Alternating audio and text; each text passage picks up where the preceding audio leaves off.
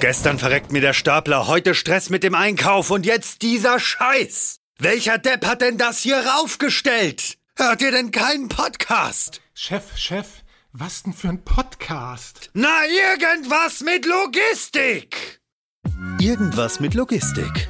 Der Podcast mit nicht immer ganz wissenschaftlichen Themen. Rund um die spannende Welt der Logistik. Präsentiert von Andreas, Jens und Thomas.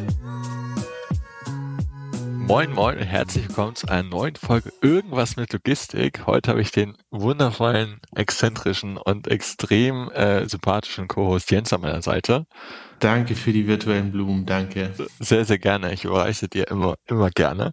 Und heute haben wir noch die Jungs von Arbeit dabei. Hi René und hi Philipp. Moin. Moin, moin. Ich hoffe, es geht äh, soweit ganz gut bei euch. Ähm, wollte euch mal kurz ein bisschen selber vorstellen. Unsere beliebteste Frage ist immer, wie seid ihr in die Logistik gekommen? Weil das auch so ein bisschen nochmal den Werdegang äh, widerspiegelt. Logistik ist ja jetzt nicht das, was man als Traumberuf im Kindergarten angibt, aber vielleicht wollt ihr uns da doch ein bisschen entführen. Ja, ich kann gerne anfangen. Ja, ich bin, bin René Fessler. Ich habe schon während meines Studiums Kontakt zur Arbeit gehabt und äh, habe dann auch nach meinem Studium, das war dann 2017, direkt angefangen, in verschiedenen Themenstellungen mit Arbeit zusammenzuarbeiten. Seit 2018 schwerpunktmäßig im KI-Bereich oder Data Science-Bereich. Ich mag das gar nicht mal so klar trennen. Nebenbei versuche ich auch noch meine Promotion äh, zu vollenden und äh, so bin ich quasi in das Themengebiet gekommen. Cool. Genau, ich bin der Philipp Stopp, ähm, bin eigentlich noch gar nicht richtig in dem Gebiet Logistik angekommen, äh, sondern war erstmal Mathematiker, habe das studiert, bin dann zur Arbeit über meinen Nachbarn gekommen, der dort gearbeitet hat und erzählt hat, äh, wir machen Software für Mercedes-Benz. Da habe ich gesagt, Mensch, hört sich doch gut an. Ab Briefkasten. Oh, genau. Was, was, machst du heute so? Also ich arbeite bei Arbeit, arbeiten. genau. Kann ich im nächsten Satz sagen, ich komme aus dem Saarland, da ist halt alles sehr dörflich. So, so kriegt man da eben einen Job. da gibt es gute Witze, aber ich glaube, man das halt sagt, ist halt immer nicht so geil. Ähm, aber ja, cool. Ja, und was hat dich da motiviert, auch bei der Arbeit anzufangen? Wunsch und Wirklichkeit geht ja manchmal auseinander. Genau, tatsächlich. Also ich habe was sehr ich habe was sehr theoretisches im Bereich Mathematik gemacht, algebraische Zahlentheorie und wollte halt anwendungsorientierter arbeiten. Und da war halt eben mit großen Kunden wie Daimler und Nobilia das ein sehr spannendes Feld. Ähm, insbesondere durch die große Prozessabdeckung äh, war halt das Thema KI sehr schnell eins, was aufgekommen ist. Also ich habe vier Jahre als Requirements Engineer hier gearbeitet und jetzt eben die letzten zwei Jahre ähm, komplett im, im Thema KI, ähm, angefangen von Data Science eben bis zu komplexen Dingen, wo wir nachher noch drauf kommen werden, Richtung Reinforcement Learning beispielsweise. Wild, also sehr wild. Ja. Algebraische Zahlentheorie. Ich hatte im Studium Mathe 1 bis 4 und ich weiß immer noch nicht, wie ich das bestanden habe. und am schlimmsten fand ich immer die Tutorials, weil da habe ich immer am wenigsten verstanden. Ich habe mir dann selber mal Brücken gebaut, um da irgendwie auf die richtigen Lösungen zu kommen, aber wenn da die, die richtigen Cracks äh, völlig völlig fasziniert davon erzählt habe, bin ich immer geistig ausgestiegen. Gebe ich hier ganz gerne offen zu. Also, gebe ich auch gerne offen zu. Ich verstehe auch nicht, wie man das halt schön finden kann. Also früher fand ich es auch cool, weil das hat immer sowas, sowas Mystisches gegeben und äh, es war auch immer cool, wenn andere es nicht verstanden haben, aber dadurch, wenn du es halt einfach nicht verstehst, ist es einfach nur frustrierend. Das ist wahr, das ist wahr. Aber vielleicht hast du Lust, mal den Loop ein bisschen zu schließen. Du hast erzählt, okay, ich habe jetzt verstanden, ihr seid wild mit Zahlen unterwegs, wobei Algebra, da kommen ja irgendwann nicht mehr nur Zahlen drin vor. Und ihr, seid, ihr habt macht irgendwas mit Daimler, ja, mit, mit, mit Mercedes, softwareseitig. Vielleicht habt ihr Lust, noch mal ein bisschen einzugrenzen, warum ihr jetzt eigentlich bei uns gelandet seid und nicht irgendwie im Mathematik-Podcast. Klar, ja, also, also schwerpunktmäßig sind wir als SAP-Dienstleister aus Bremen im Bereich Automotive, Logistik und diskrete Fertigung aktiv.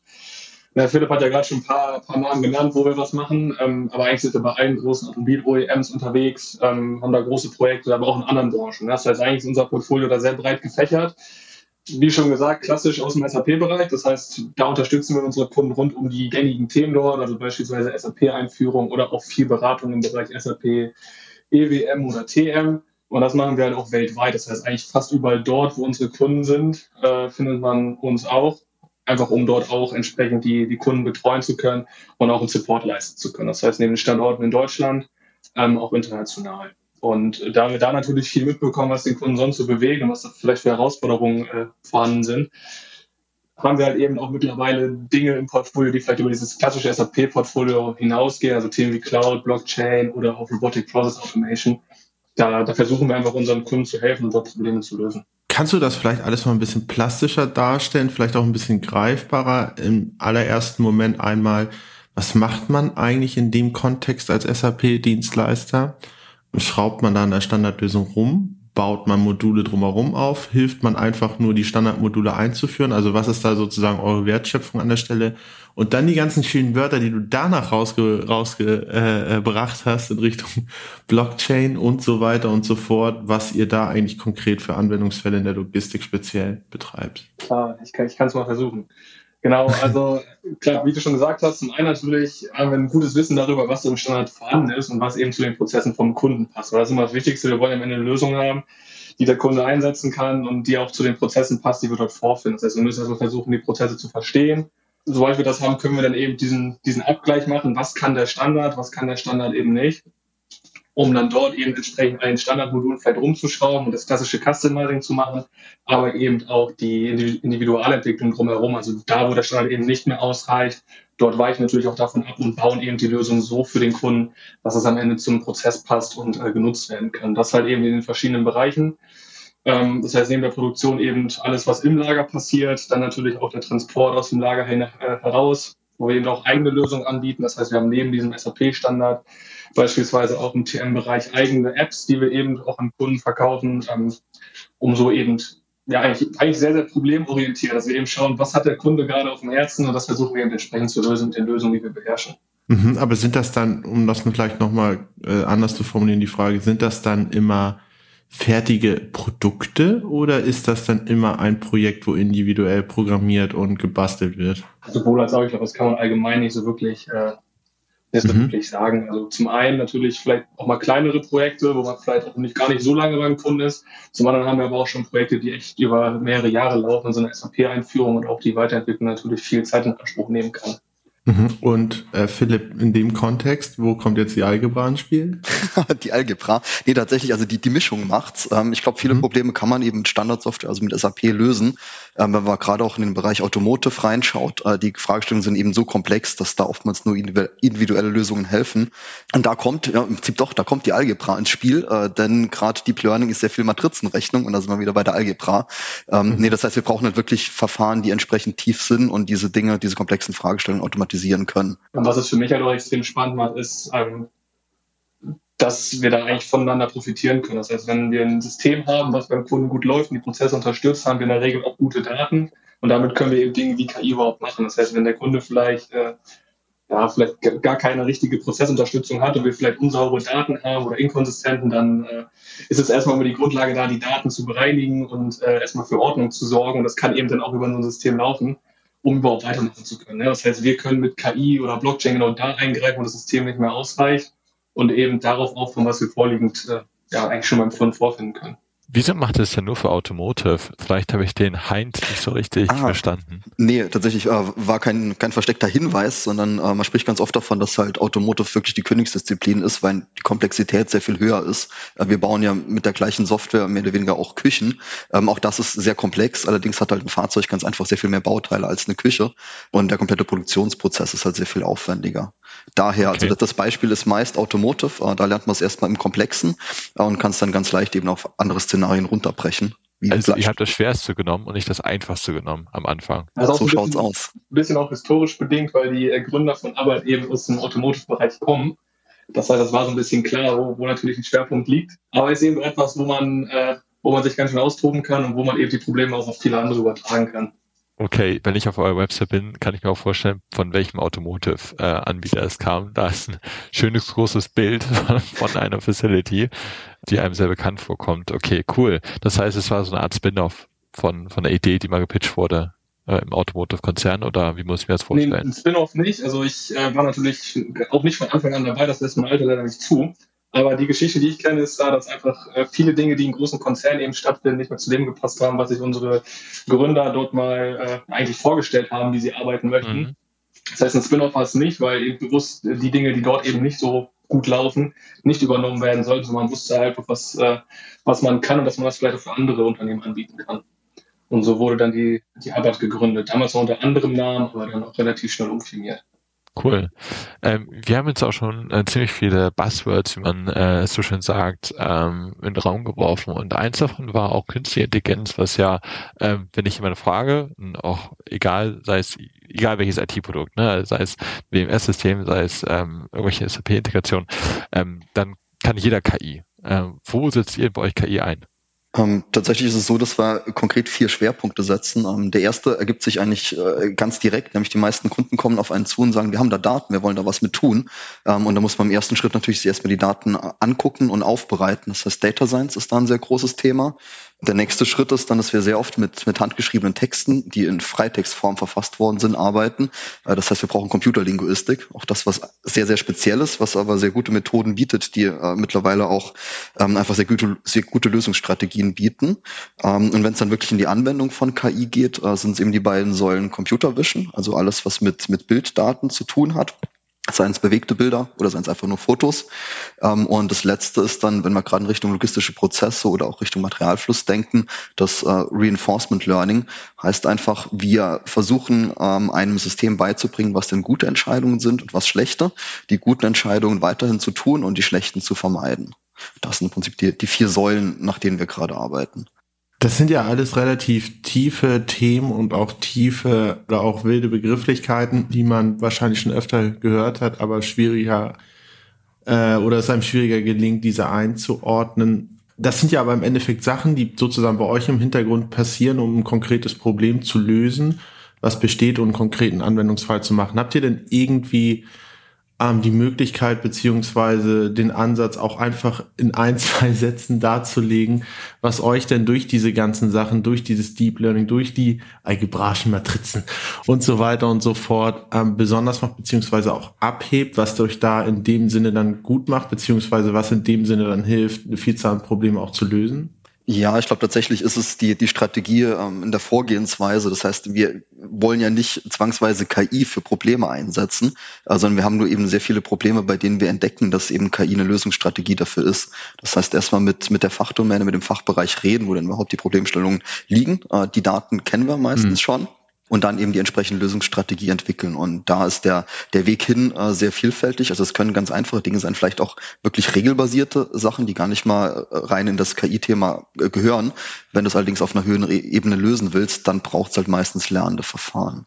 Mhm, mhm. Und bei diesen Thematiken oder diesen Problemstellungen reden wir dann wirklich auch eher von sag ich mal, sehr großen Konzernen, wo man dann die Möglichkeit hat, so, das hört sich für mich nämlich nach einem sehr intensiven Projektthema an, beziehungsweise nach einer sehr umfassenden ja, ja, Lösungsstrategie, die sich für mich jetzt intuitiv erstmal langwierig, krass kompliziert und wahrscheinlich am Ende dann auch irgendwo teuer anhört oder stehe ich damit komplett auf den Schlauch? also ganz ehrlich, wenn ich, wenn ich, das ist, es gibt ja diesen, es gibt diesen, diesen Handwerkerwitz, wo es heißt, oh, oh, oh, das wird teuer und für jedes O 50 Euro mehr. Und beim, ich habe nämlich auch das Gefühl, wenn ich Software kaufen möchte und da kommt dann Deep Learning, das ist schon mal teurer, dann KI, da wird es nochmal teurer und so weiter und so fort. Das für jedes Wort zahlst du 30 Prozent mehr. Ja, aber vielleicht wie Hornbach oder so, gibt's nicht aus dem Werbung, das können wir auch selber machen. nee, also das würde mich aber wirklich mal interessieren, weil es hört sich ja sehr, sehr, sehr Know-how-lastig an. Sind das dann riesengroße Mammutprojekte, die nur für ein spezielles Kundensegment überhaupt in Frage kommen kann? Oder sind, hört sich das sehr kompliziert an, aber in der Umsetzung ist es dann sehr subtil und einfach? Ah, sowohl als auch. Es kommt tatsächlich auf die Problemstellung an, denn ähm, es ist jetzt gerade im Bereich KI eben so, dass es sehr viele Algorithmen gibt, die schon ganz gut abgehangen sind. Das heißt, wenn wir beispielsweise einfach von Digitalisierung äh, von Papiertexten reden, dann gibt es da jede Menge Standardsoftware, die man verwenden kann. Oder wenn wir einfach äh, ganz triviale Anwendungen aus dem Bereich Computer Vision uns anschauen, also Objekte erkennen auf Bildern, da gibt es sehr gute vortrainierte Netze, mit denen man schon die üblichen Gegenstände, also auch wie Fahrzeuge beispielsweise oder Menschen erkennen kann. Wohingegen, wenn wir uns wirklich die Automobilindustrie angucken, naja, da hat sich halt bisher noch kein äh, KI-Forscher hingesetzt und hat Algorithmen geschrieben, die genau für dieses Szenario passen. Das heißt, wir müssen da wirklich auch in, in die entsprechenden Paper reingucken und ähm, arbeiten größtenteils mit Algorithmen, die in den letzten drei Jahren wissenschaftlich veröffentlicht worden sind, müssen uns die anschauen und dann auf die Problematik übertragen. Aber oftmals, weil die Preisfrage kam, äh, fängt es halt mit einfachen Sachen an, einfach Standardlösungen, die vorhanden sind und die man dann auf das Problem abbilden kann. Oh, man muss da auch mal so ein bisschen unterscheiden. Man liest immer viel über KI, dass irgendwie Google oder wie sie alle heißen, die großen Player, da Unmengen an Geld, allein an Energiekosten und sowas haben. Natürlich ist das ein Faktor, den man beachten muss, aber wenn man ehrlich ist, haben wir eben nicht diese riesengroßen Modellen, Modelle, wo jetzt irgendwie gelernt wird, wie funktioniert deutsche oder englische Sprache oder alle Sprachen der Welt, gibt es ja dann solche Modelle aus dem Bereich NLP, sind meistens eben kleine Probleme, die wir damit lösen, wie Philipp schon gesagt hat, dass wir eben bestimmte Objekte auf Bildern erkennen können. Und das sind dann eben viel kleinere Modelle im KI-Bereich. Und auch der, der Aufwand beim Training, der ist einfach nicht so hoch. Also klar, es ist ein Aufwand, aber nicht, nicht so vergleichbar, wie man das vielleicht in den Medien mitbekommt. Könnt ihr für uns vielleicht einfach mal ein paar Sätzen so ein Beispielprojekt skizzieren, also wo es, wo es eine Problemstellung gab, eine spezielle und dann ist man so und so davor gegangen. Ich glaube, weil, weil, wie gesagt, diese Begrifflichkeiten faszinieren mich, aber wie gesagt, erhöhen in meinem Kopf irgendwie die Komplexität massiv. Und ähm, vielleicht, wenn es dort ein ein, mal ein Beispiel gibt, wo, wo ein spezielles Problem mit speziellen, speziellen Methodik dann gelöst wurde. Ich glaube, das macht das alles ein bisschen plastischer und auch anfassbarer. Also ich glaube, ein sehr schönes Beispiel ist ähm, unsere, wir nennen es immer so Spielwiese. Ähm, das ist der Robocup SPL, äh, Standard Plattform League. Ähm, da wird Fußball gespielt mit kleinen humanoiden Robotern. Die sind so 70 Zentimeter groß ähm, und können wie der normale Mensch Fußball spielen, wenn man denn die entsprechende Software für hat. Und ähm, ja, da sind wir eben auch in Turnieren mit dabei. Und es gab jetzt für die äh, WM dieses Jahr in Bangkok die technische Challenge. Ähm, alle Spiele wurden gestreamt über YouTube. Das heißt, man hat eben mit einer, äh, mit einer Weitwinkelkamera gefilmt und auf diesem Stream sollte man eben die, die Roboter erkennen und nachverfolgen können. Das heißt, Laufwege aufzeichnen, Heatmaps, also alles, was man aus dem klassischen Fußball kennt. Und da war die Lösung eigentlich vergleichsweise einfach. Ja, man, man kennt, also es gibt halt Algorithmen, äh, die sehr gut Menschen erkennen können. So ein humanoider Roboter hat eben auch Arme und Beine. Ähm, das heißt, wir konnten ihn relativ schnell auf den Bildern auch erkennen. Ähm, es gibt Algorithmen, die die Objekte tracken können. Die haben wir dann entsprechend drüber gelegt. Ähm, und genau diesen Ansatz äh, können wir jetzt beispielsweise auch sowohl auf den, auf die normale Sportarten, also wie, wie Fußball und Basketball übertragen, aber eben auch auf Problemstellungen aus dem Bereich der Industrie. Also wenn wir da beispielsweise Karosserien auf einem Band nachverfolgen wollen, äh, ein Fahrzeug ist eben auch ein sehr gut erkanntes Objekt in den Standardalgorithmen. Die können wir da eben auch nachverfolgen. Also das war so, glaube ich, ein sehr, sehr schönes Beispiel, wie die Pipeline funktionieren kann, also über einen spielerischen Ansatz dann das auf die Industrie zu übertragen. Und dann ja auch theoretisch weiter, wenn es um Erkennung geht, zu sagen, okay, wenn ich ein Auto auf dem Fließband erkennen kann, kann ich vielleicht ja auch irgendwann den richtigen Gegenstand, wenn ich aus dem Behälter was picken möchte, automatisiert dann darüber auch erkennen. Richtig, genau. Also das, das Stichwort ist da halt einfach Labeling. Das heißt, äh, man mhm. nimmt äh, neue Bilder dazu mit neuen Objekten und muss dann erstmal von Hand einzeichnen, wo sich das Objekt befindet, was ich erkennen will. Und wenn man nur hinreichend viele Bilder ähm, damit gekennzeichnet hat, dann kann der Algorithmus eben auch neue Objekte erkennen. Ja, das Schöne ist halt, dass wir über die, über unsere Spielwiese können wir halt eine Menge lernen, weil wir eben da auch nah an dem aktuellen Stand der Forschung sein wollen und können eben genau das, was eben in diesem Spielumfeld, wo es eben nicht wehtut, wenn der Roboter vielleicht mal umfällt oder so, äh, da können wir eben eine Menge lernen und die Ansätze, die methodisch dann eigentlich fast genauso funktionieren, eigentlich auf ganz andere Themenstellungen übertragen. Also es ist wirklich äh, ja, hoher Übertrag. Ich finde es auch gut, dass eure WM nicht, also in Bangkok stattfindet und nicht woanders stattfindet, wo gerade auf Fußball dann übertragen wird äh, in nächster Zeit. Wie meinst du das? Ähm, ich stelle es halt schwer vor, wenn wir dann über Fußball reden, dann den Link ähm, zum Beispiel zu einer Inventur mit Drohne äh, machen, was ihr auch macht, wo ich mich mit René auch schon mal drüber unterhalten hatte. Inwiefern kann man das, also das übertragen? Ihr habt gesagt, das kann man übertragen, wie? Ja, ich, ich kann mal versuchen, nicht zu weit auszuholen. Aber im Roboterfußball müssen wir im ersten Schritt erstmal verstehen, wir sind jetzt, wir versetzen uns mal in einen Roboter hinein. Wenn der Roboter irgendwie eine Entscheidung treffen möchte, muss er wissen, wo sind andere Roboter. Und die Grundlage dafür ist dann eben die Objekterkennung. Ich muss eben erstmal auf einem Bild erkennen, wo ist das Objekt, was wir erkennen wollen, in dem Fall der Roboter. Das heißt, der Algorithmus, äh, der Objekterkennungsalgorithmus, der steht dann erstmal, ist aber sehr, sehr speziell auf dieses Problem vielleicht umgemünzt, dass wir eben wissen, dieser Algorithmus kann nur Roboter erkennen oder vielleicht eine bestimmte Anzahl an Klassen, vielleicht auch den Schiedsrichter, den Ball. Er kann aber vielleicht keine Objekte im Lager erkennen methodisch und der Ansatz dahinter, also die Modellarchitektur der Algorithmus, den kann ich natürlich auch mit anderen Daten trainieren und im Beispiel der Inventur eben den gleichen Algorithmus verwenden und mit anderen Daten füttern, wodurch ich dann in der Lage bin, ganz andere Objekte zu erkennen. Genau das haben wir auch gemacht. Ähm, genau, das hattest du ja gerade schon gesagt.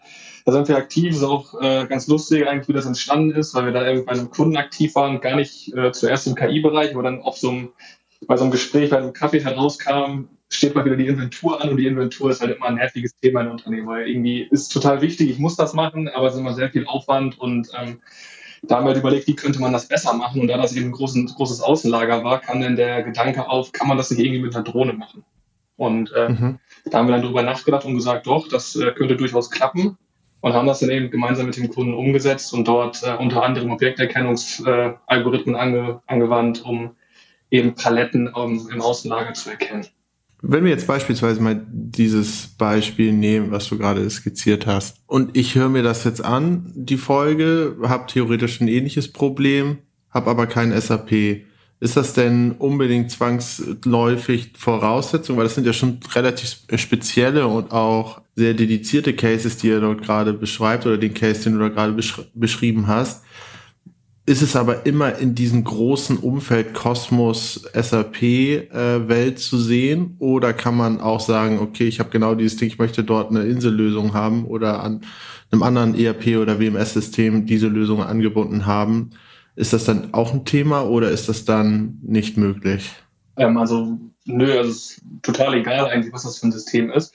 Unsere ja. KI-Lösung ist jetzt äh, zwar kompatibel zum SAP-System. Das ist natürlich auch naheliegend, dass wir da zuerst Schnittstellen zum SAP ja. bauen, weil irgendwo müssen wir vielleicht Inventurbelege herbekommen und wieder ins System schreiben. Aber die Lösung an sich, die befindet sich nicht, äh, sich nicht im SAP. Die ist eigentlich äh, standalone nutzbar.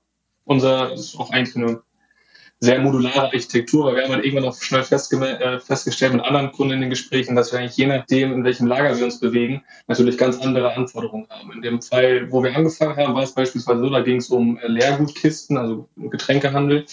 Da hatten wir eben keine Möglichkeit, irgendwie Produktläden oder sowas zu scannen. Wir hatten auch nicht die Möglichkeit, mhm. irgendwie Sensoren auszulegen. Das gab es da alles nicht, sondern wir hatten einfach nur diese blanken Paletten, wo Kisten drauf gelagert sind, im Außenlager stehen. Und da haben wir es wirklich dann über den Computer Vision Algorithmus so gelöst, dass unsere, äh, unser KI-Algorithmus eigentlich genauso arbeitet wie das menschliche Auge. Das heißt, wir sind rein auf den optischen Merkmalen unterwegs und erkennen wirklich die Produkte anhand des Aussehens. Das mag dann in dem Fall funktionieren. Im anderen Fall, wo wir jetzt auch gerade weitermachen, das ist ein äh, Hersteller von Betonplatten, äh, ist das natürlich ein bisschen schwieriger, weil sich die Produkte nicht unterscheiden. Weil es ist alles grau und äh, das kann ich selbst, wenn ich davor stehe, ist das schwierig zu unterscheiden. Und, äh, ja, Weil so eine, Beton, ja? so eine Betonplatte verschwindet, glaube ich, auch seltener als ein, eine Kiste mit Getränken. Ist auf jeden Fall schwieriger. Ja, das, das ja ist nicht so das Konsumgut, muss man sagen.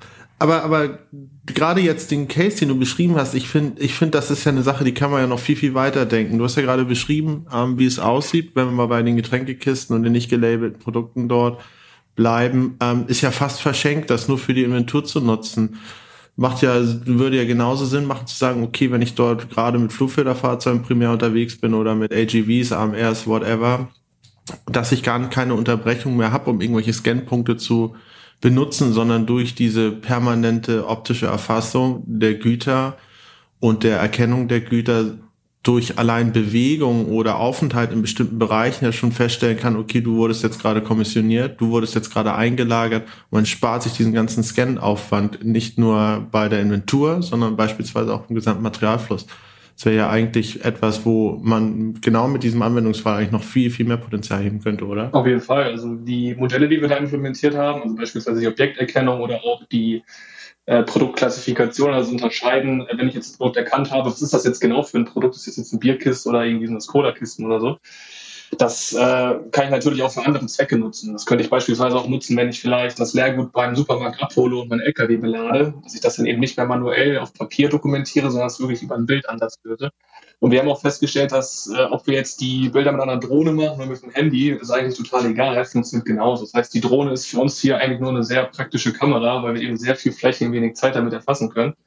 Die Modelle an sich, äh, die können wir aber auch für ganz andere Sachen nutzen. Das ist halt auch wieder dieser diese, diese Übertragbarkeit. Also wenn wir gleiche Produkte haben, klar können wir es eins zu eins übertragen und selbst wenn wir andere Produkte haben, jetzt wir beispielsweise wieder bei Philips Beispielen sind, die Methoden bleiben da eigentlich gleich oder sehr ähnlich. Das heißt, wir können uns da, müssen uns da wenig Arbeit eigentlich doppelt machen. Für mich ist immer interessant, weil äh, Jens, du hast ja auch das äh, Beispiel mit dem Peace-Picking Robot gebracht.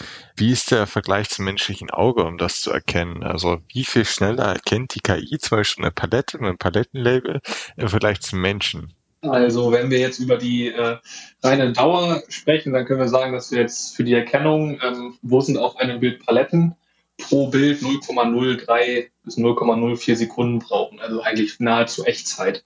Okay, das ist schneller, glaube ich, als ich. Ja, also Schnelligkeit ist natürlich ein großer Faktor. Was natürlich schwieriger zu beantworten ist, ist die, der Vergleich mit dem ähm, mit der menschlichen Genauigkeit, weil darüber gibt es halt einfach wenig Zahlen. Wenn man mit Kunden spricht, natürlich, äh, jeder geht davon aus, dass die Inventur 100% genau ist. Gleichzeitig wissen aber auch alle, dass äh, niemand die Inventur gerne macht. Und ich habe selber früher als Schüler in meinem Baumarkt bei der Inventur mitgeholfen. Das macht man dann so ein, zwei Stunden sehr genau und konzentriert und irgendwann äh, macht das das Gehirn einfach nicht mehr mit. Ich wollte gerade sagen, ihr habt aber sehr motivierte und äh, überzeugte Kunden. Ich habe noch nie gehört, dass eine Inventur 100% richtig abläuft. Ist natürlich auch mit so, mit so einem Augenzwinkern dann vom Kunden, weil es einfach dort keine, es gibt dort einfach keine ja. Zahlen. Also es ist halt einfach schwierig zu, zu erfassen. Bestimmte Fehler bekommt man auch nicht mit, solange es in den Toleranzen ist. Wird man also auch einfach schwierig messen können. Aber da muss man sagen, dass wir einfach mit unserer Lösung schon eine sehr hohe Genauigkeit erreichen können und ähm, zum anderen auch den Prozess nicht nur automatisieren, sondern auch ein Stück weit optimieren, weil wir ja. zum Beispiel dokumentieren. Das heißt, alle Bilder, die wir machen mit unserer Drohne, haben natürlich einen Zeitstempel und werden gespeichert. Wenn ich jetzt eine Abweichung mhm. feststelle, muss ich nicht mehr ins Lager gehen, sondern ich kann auf dem Bild sehen, wie sah das äh, Lager zu dem Zeitpunkt aus. Das ist das eine. Und natürlich, was ich gerade schon meinte, unsere KI, die ermüdet halt nicht. Das heißt, die Qualität ist immer gleichbleibend. Ja, das, das finde ich sehr spannend. Ähm, wir bewegen uns ja gerade so ein bisschen in Abläufen, also Ware, die irgendwo steht oder Ware, die irgendwo sich bewegt, aber alle eigentlich oder Ware, die gepickt wird, aber eigentlich von dem Ansatz her, auch wenn ich diese Daten sammle beispielsweise, wo was wie abfließt und so weiter, dann kann man ja eigentlich auch relativ schnell ja, wie nennt man das jetzt am schlausten, in diesen Business Intelligence Bereich gehen, dass du sagst, okay, ich mache Reports oder ich reporte proaktiv auf, basierend auf historischen Erfahrungen und so weiter und so fort, dass wenn das und das eingetreten ist, letztes Mal Materialfluss oder wenn die Ware in dem Verhältnis so und so verfügbar war, dann ist das und das eingetreten und ich kaufe jetzt lieber das und das nochmal nach und so weiter. Das macht ja eigentlich gar nicht wirklich im Materialfluss halt wenn ich anfange, so genau ähm, in Echtzeit zu verstehen, wo was, wie, in welcher Zustand und auch in welchem, äh, an welchem Ort der Prozesskette gerade ist. Ist das denn auch was, was daraus sozusagen erwächst bei euch? Ja, absolut. Ähm, vor allen Dingen ist es auch ähm, interessant, überhaupt diese Daten mal zu sehen und in, auch im mhm. zeitlichen Verlauf sich anzuschauen. Ähm, wir haben beispielsweise gerade ein Projekt, wo es in Richtung Maschinendaten geht, äh, wo wir aus dem ganzen Jahr über 30.000 Maschinendaten ausgewertet haben und jetzt halt eben sehen, dass es gewisse Häufungen gibt. Also da muss beispielsweise ein Laser nachgestellt werden äh, und wir sehen, okay, das, das passiert halt ähm, so alle zwei Monate mal. Allerdings tritt die Störung dann danach noch drei, viermal auf. Also offenbar ist es sehr schwierig, diesen Laser direkt mhm. nochmal korrekt einzustellen. Und das ja. ist einfach eine Sache, die dem Kunden vorher gar nicht bewusst war. Ja, der, der, wusste schon, okay, wir haben dahin wieder Störungen, aber dass es offenbar nicht gelingt, die direkt zu beheben, ist eine Sache, die komplett neu ist, die wir erst durch das, durch ein Clustering in dem Fall gesehen haben. Ja. Mhm. Ja, es ist, es ist wirklich sehr spannend. Auf der anderen Seite, wenn man so viele Freiheitsgrade und auch Möglichkeiten hat, ist es natürlich oft auch verlockend, zu viel auf einmal äh, lösen zu wollen, beziehungsweise mit einem Schritt äh, ganz unterschiedlich, vielleicht auch konträre Themen zu versuchen zu tackeln. Wie ist denn das, gerade wenn sowas dann in Anführungsstrichen auch verkauft werden will? Wie kriegt man das denn hin, da Mehrwert zu bestimmen, beispielsweise bei eine Inventur, wo man noch gar nicht vielleicht wirklich weiß, okay, im Ist funktioniert alles, angeblich. Und ähm, ich fliege jetzt mit der Drohne rum, guck mal, was passiert und ob ich alles richtig erkannt habe. Wie kriegt ihr das hin, diesbezüglich dann vom Fußballroboter hin zum äh, tatsächlichen Applikation, tatsächlichen Anwendungsfall dort den Business Case sinnvoll darzustellen? Und einfach verständlich vor allem. Sinnvoll ist ja relativ, man muss es ja nur verstehen. Ja, also ich stelle mir halt arschteuer vor, wenn du es halt dauernd ähm, halt die ganzen Kameras installierst und so. Deswegen würde mich halt auch der ROI, was nichts anderes als Wirtschaftlichkeit ist, auch da interessieren. Hast du da irgendwelche Berechnungen schon mal gemacht? Äh, tatsächlich ist es häufig so, dass solche Kameras schon da sind. Also sprechen wir einfach mal von den klassischen Überwachungskameras, die an sehr vielen Lägern einfach schon installiert sind und mit denen wir eigentlich problemlos arbeiten können. Da müssten eventuell eben noch Menschen rausgeschnitten werden, die drauf zu sehen sind, aber meistens kann man die Objekte schon erkennen. Also sei es wirklich in der Produktion oder halt auch außerhalb. Und also einerseits war ja die Frage, wie können wir das den, den Leuten verständlich machen, was wir da eigentlich tun. Ähm, da wirkt tatsächlich die Spielwiese sehr gut, weil jeder kann mehr oder weniger Fußball identifizieren, er kann die, die Strategien auch zuordnen. Ähm, man kann auch ganz gut äh, relativ einfach erklären, wie, wie eine Kamera funktioniert, wie wir die Objekte erkennen. Ähm, und dann ist der nächste Schritt Kommunikation ähm, mit dem mit der Fachkraft reden, wo er denn Probleme beobachtet hat. Ähm, das schafft da auf jeden Fall erstmal eine gewisse Akzeptanz dafür, dass man sich die Problemstellung auch wirklich anguckt ähm, und gleichzeitig kriegt man auch direkt die ersten Ansatzpunkte, wo man denn Dinge verbessern kann. Und äh, dann ist es eben ganz wichtig, die, die Leute sehr kurzzyklisch abzuholen. Das heißt immer wieder über Zwischenergebnisse zu reden. Also jetzt gerade wie diese Lasergeschichte, die ich erwähnt habe, ähm, das macht natürlich nur dann Sinn, wenn der Kunde da auch ein Problem mit hat. Ja, wenn, wenn das dem Kunden schon längst bekannt ist, dann hat man erstmal nichts gewonnen. Ähm, aber von diesen Kleinigkeiten gibt es meist sehr viele, ähm, wo man dann auch feststellt, okay, die kann man auch auf andere Fragestellungen übertragen. Ähm, und dann ist man eben ganz, ganz schnell in einem Business Case mit drin, weil muss halt ehrlich sein, viele Daten hat sich noch nie jemand angeguckt. Äh, die werden halt, die, die werden einfach gesammelt oder wurden vielleicht noch gar nicht gesammelt, aber können einfach gesammelt werden. Und da ist einfach generell sehr viel Potenzial da. Das ist ja auch echt ein interessanter Faktor, was du gerade sagst. Ich finde nämlich Daten, es gibt ja super viele Daten, von denen man oft auch gar nichts weiß. Zum Beispiel in einem Lager, äh, wo kein WMS drin ist, existieren ja trotzdem in Anführungsstrichen nur nicht gehoben die gleichen Daten wie in einem voll äh, transparenten und mit WMS äh, ausgestatteten oder mit einer Software ausgestatteten Lager. Sie könnten nur einfach nicht gehoben werden. Und da wird mich auch mal interessieren, das ist ja ein sehr ein Thema, wo ich, okay, Inventur war jetzt das eine Beispiel, aber viel von den Themen, wo wir drüber gesprochen haben, ist ja nicht so, dass ich eins zu eins heute in Anführungsstrichen einen manuellen Prozess habe oder einen klassischen Prozess und dann kommt eine Anwendung von euch und der Prozess wird substituiert auf eine neue Ebene, sondern es geht ja viel darum, auch Potenziale zu entdecken, auch Potenziale zu verstehen, Sachen anders zu machen, Sachen auch komplett losgelöst von den heutigen Abläufen zu machen. Da fehlt mir irgendwie so ein bisschen äh, äh, die Vorstellungskraft, wie ihr dort dann an dem Punkt tatsächlich ankommt, weil es ist ja so, was ich gerade meinte, es gibt ja sehr viele Leger, da gibt's keinen WMS. ich würde sogar darauf tippen, dass es der Großteil der Leger noch ist, gerade in kleineren Bereichen. Und gleichzeitig haben dann auch die entsprechenden Verantwortlichen, die wirklich die Probleme kennen in, in den Legern, also die wirklich operativ tätig sind, oft ja ganz andere Sachen zu tun, als sich in einem Projekt beispielsweise dann äh, einzubringen und wirklich auf einmal kreativ zu denken und nicht von vom Tag zu Tag äh, konkrete Probleme in sehr kurzer Zeit mal so und mal so zu lösen. Versteht ihr, was ich meine? Also irgendwie, die Probleme sind da, aber die Leute, die die Probleme eigentlich kennen und wirklich effektiv mit denen arbeiten, sind ja wahrscheinlich nicht unbedingt die, die proaktiv dann auf euch zukommen und sagen, okay, wir machen jetzt eine KI-Lösung mit Bilderkennung, weißt du, weil das gar nicht in deren Horizont ist, ohne dass das despektierlich gemeint ist, sondern weil einfach das tägliche Doing ein anderes ist. Ja, aber tatsächlich kommen sie oftmals sehr interessiert auf uns zu, beziehungsweise ja. sind ja doch, meistens sind das auch Menschen, die sehr gut vernetzt sind.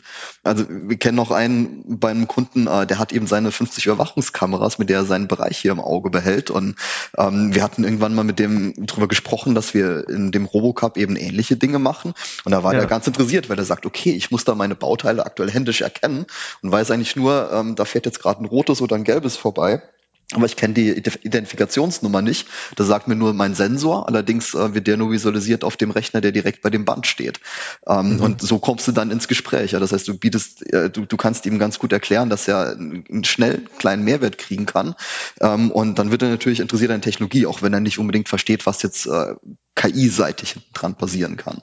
Mhm. Das ist ja, glaube ich, das Interessante, die Probleme wirklich herauszufinden nicht unbedingt welche, die, keine Ahnung, per stille Post durch eine Unternehmenshierarchie dann irgendwann oben ankommen, sondern wirklich die, die dort existieren und auch die, die dann ähm, die Ursachen vor allem dann auch herauszufinden, ist ja nicht immer gleich ersichtlich und dann den Weg in diese Bearbeitung zu finden, das glaube ich, das stelle ich mir manchmal ganz, oder das kann ich mir relativ ja. herausfordernd vorstellen. Ich hatte letztens auch den Case tatsächlich, wo ich gerade drüber nachdenke.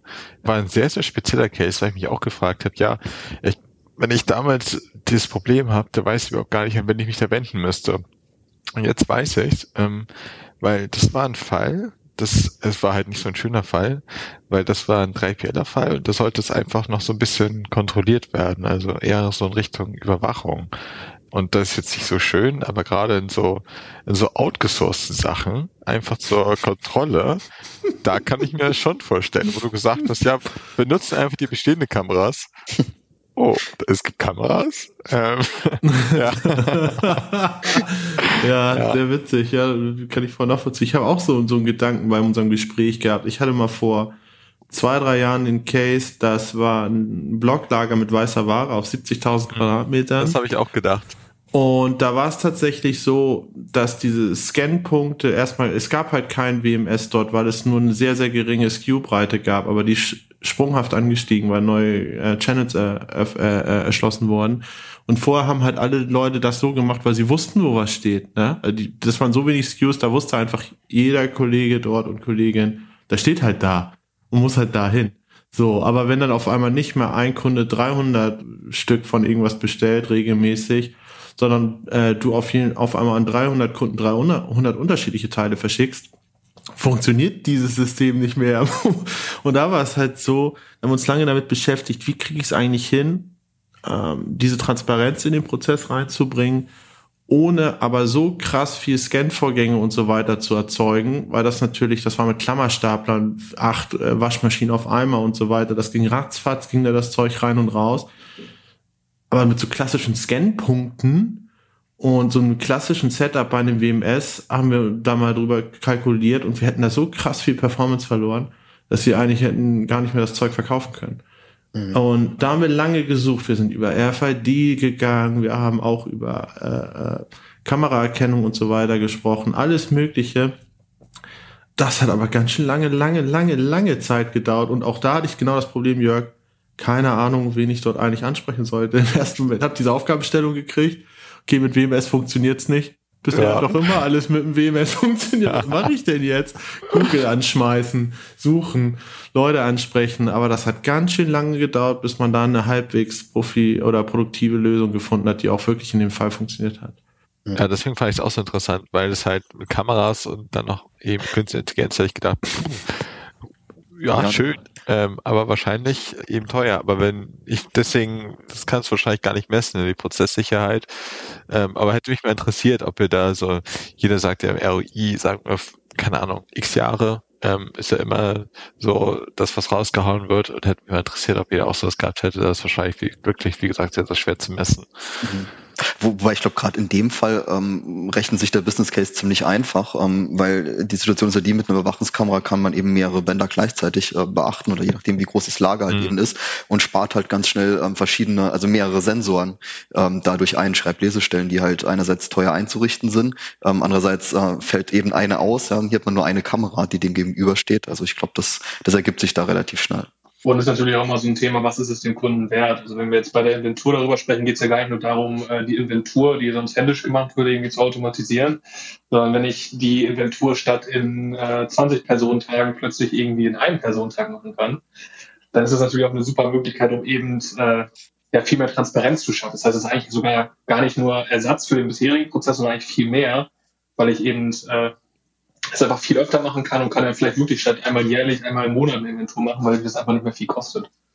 Ja, genau, das ist ja das, worauf ich hinaus wollte. Du substituierst nicht unbedingt was, genau. kannst dann ein einfaches Vorher-Nachher-Bild gegeneinander halten, um mal bei der Bildverarbeitung zu bleiben, sondern ähm, du hast da halt ja im Endeffekt was Neues und was Neues anderes mit was Alpen anderen eins zu eins vergleichen, äh, funktioniert halt nicht. Und ich finde es aber sehr, sehr spannend. Ich finde auch unser Gespräch war sehr, sehr spannend. Ich hoffe, dass wir den Zuhörern und Zuhörerinnen viel, ich sag mal, Input geben konnten, weil ich glaube, was jetzt sehr klar rausgekommen ist, ist, dass es wirklich eine Vielzahl an Möglichkeiten gibt, so wie ihr es tut, an Probleme ranzugehen, beziehungsweise Probleme, die vielleicht so noch gar nicht wahrgenommen werden und wo man bisher immer nur geguckt hat, kriege ich etwas eins zu eins substituiert, einfach mal generell mit einem Blick von außen daran zu gehen und zu schauen, wie man das angehen kann. Das fand ich wirklich sehr spannend und ähm, sehr interessant an unserem Gespräch.